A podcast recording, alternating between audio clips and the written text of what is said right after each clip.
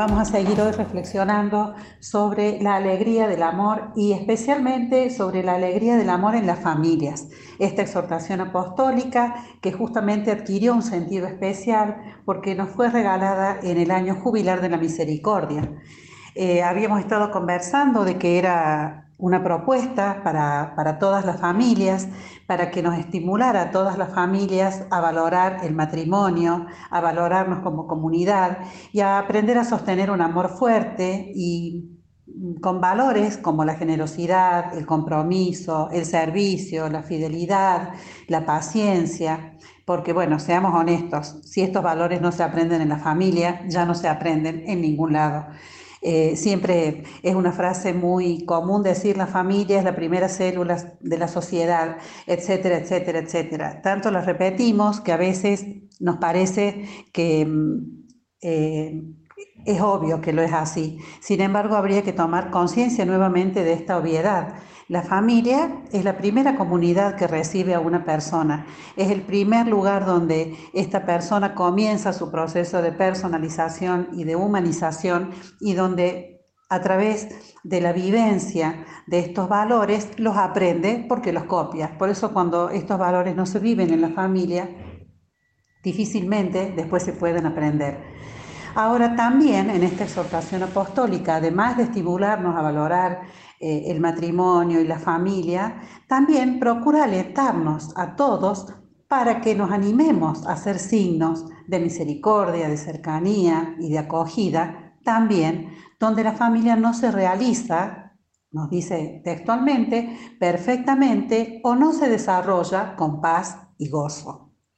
Y bueno, uno se pregunta, ¿qué familia se desarrolla perfectamente? ¿Qué familia se desarrolla con una paz y un gozo perfectos? Ninguna. En todas las familias hay problemas, en todas las familias hay dificultades, en todas las familias hay desencuentros, porque la familia, al igual que la persona, es una realidad imperfecta. ¿Cómo nos cuesta a nosotros aceptar esto de que somos imperfectos? ¿Cómo nos cuesta aceptar eso, esto de que las personas somos obras en construcción, que siempre, siempre estamos edificándonos, construyéndonos y mejorando. Bueno, en la familia pasa lo mismo. No existe la familia perfecta. Y está bueno que lo digamos y también que tomemos conciencia y lo aceptemos, ¿no? La, la, vida familiar es un camino maravilloso y también es un camino complicado que con frecuencia nos pone a prueba.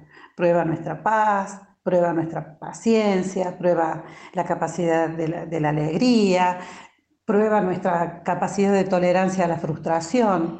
Y entonces, ¿por qué es tan importante? Porque justamente a pesar de todo esto, nos seguimos queriendo mucho, porque a pesar de todo esto, cuando surgen las desilusiones, la decepción o la falta de confianza, no tenemos que asustarnos, tenemos que saber que Dios cuando pensó la familia no la pensó perfecta, la pensó familia. Incluso eh, en esta exhortación apostólica hay una cuestión muy linda que a mí me gustó mucho, que me llegó mucho, que fue hacer un recorrido por algunas familias que aparecen en la Biblia. Si, si, yo les pregunto a los que me están escuchando o si les digo, piensen en alguna familia de la Biblia, piensen en Abraham, piensen en Moisés, piensen en el gran rey David, Piensen este, en José y sus hermanos. ¿eh? ¿Eran familias perfectas? No, claro que no. Los hermanos de José lo vendieron porque le tenían envidia, porque tenían celos. David se enamoró de una mujer, hizo matar al esposo y se quedó con ella, cometió adulterio. Abraham le ofreció a Sara al faraón porque tenía miedo de que como Sara era tan linda, si el faraón se enteraba que era su esposo, lo mandara a matar. Pero aún así en esas realidades siguieron siendo familias. Incluso, fíjense, la Sagrada Familia, que era una, una familia sagrada, debió huir.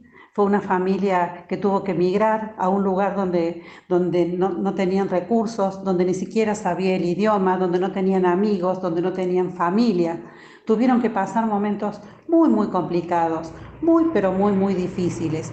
Y Dios quiere estar presente en todas estas realidades familiares. Justamente cuando más sufre la familia es cuando Dios está más presente.